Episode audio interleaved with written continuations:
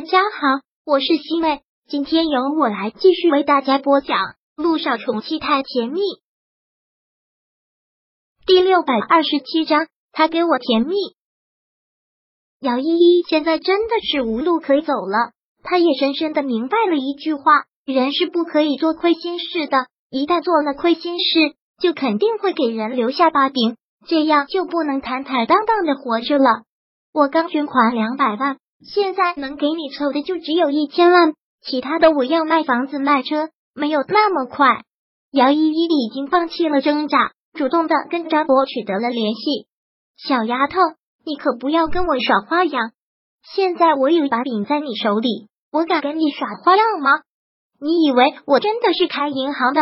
你说多少钱，我就能马上拿出多少钱吗？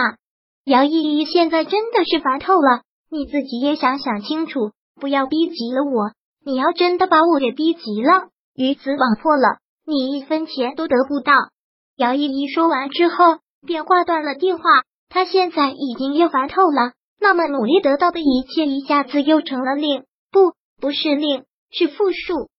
现在 H 灾区的新闻真的是举国关注，电视上除了救灾直播之外，已经没有其他任何的节目播放了，也停止了一切的娱乐活动。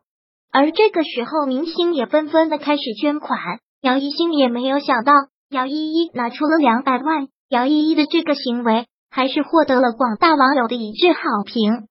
这个时候，也的确是需要捐款。现在这种情况，灾区需要大量的物资，以后重建也需要大量的资金，必须要捐款。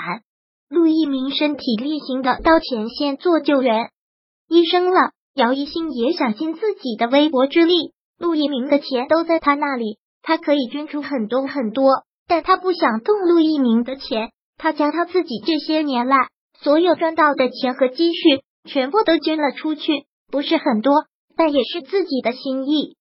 小九这几天就一直住在这里，正好要给孩子端奶，但他每一天都会给家里打电话问孩子的情况。陆亦辰也会每天都会给他打电话，尤其是到了晚上。他们两个就习惯煲电话粥，姚一兴还真是挺羡慕的。他们两个结婚好长时间了，又有了三个孩子，但恩爱的程度还是像刚开始恋爱那样，真的是让人羡慕。不过这也是别人羡慕，姚一兴完全不用，因为他自己就过得非常幸福。陆一鸣绝对不比陆亦辰差，陆一鸣做的已经非常非常的好了。小九还在跟陆亦辰讲着电话。姚一星洗完澡之后，一个人坐在床上，一直拿着手机，真的不知道陆一鸣在那边情况怎么样了。这两天电视上一直播出灾区的情况，但他也没有从电视上捕捉到陆一鸣的身影。他真的是特别担心，也不断的给他电话，但灾区余震不断，网络也一直没有连接成功。对不起，您拨打的电话暂时无法接通。不管他打多少遍电话。提示音永远是这个样子。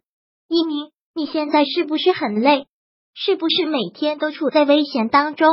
姚一星现在真的感觉自己特别的无力，也只能是在这里瞎担心，一点忙都帮不上。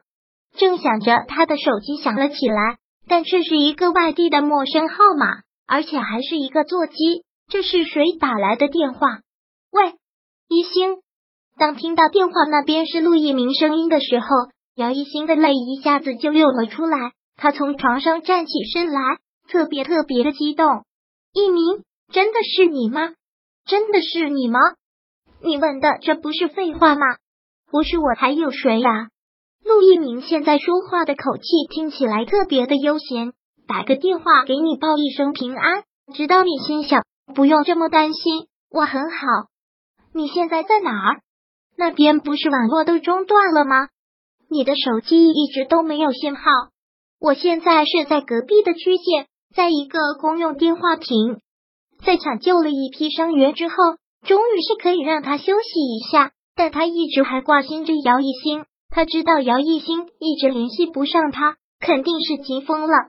但这边灾区网络不通，没有一点点的信号。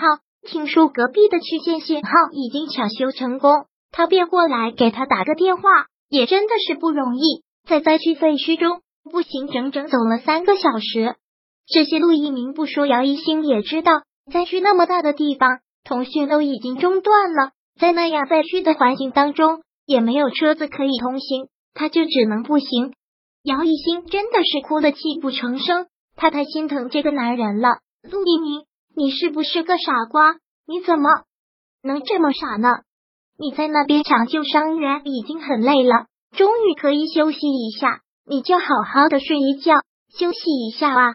跑那么远给我打个电话做什么？你不用睡觉啊？你以为你是超人啊？陆一鸣听到他哭了出来，真的是特别的无奈。那感情说我不应该过来跟你打这个电话，那我可挂了。你敢？姚一星听到这句话，特别对他说了一声。好不容易才给我打个电话，你现在不能挂掉。我想你了，我真的特别特别的想你，我每天都担心的要死。现在我什么都不做，就是看新闻报道，但也从电视上找不到你的身影。那你是不是傻啦？灾区那么大，有那么多的武警官兵，还有个方来支援的部队，你以为人家还会给我个特写啊？你少在这里给我开玩笑了，这一点都不好笑。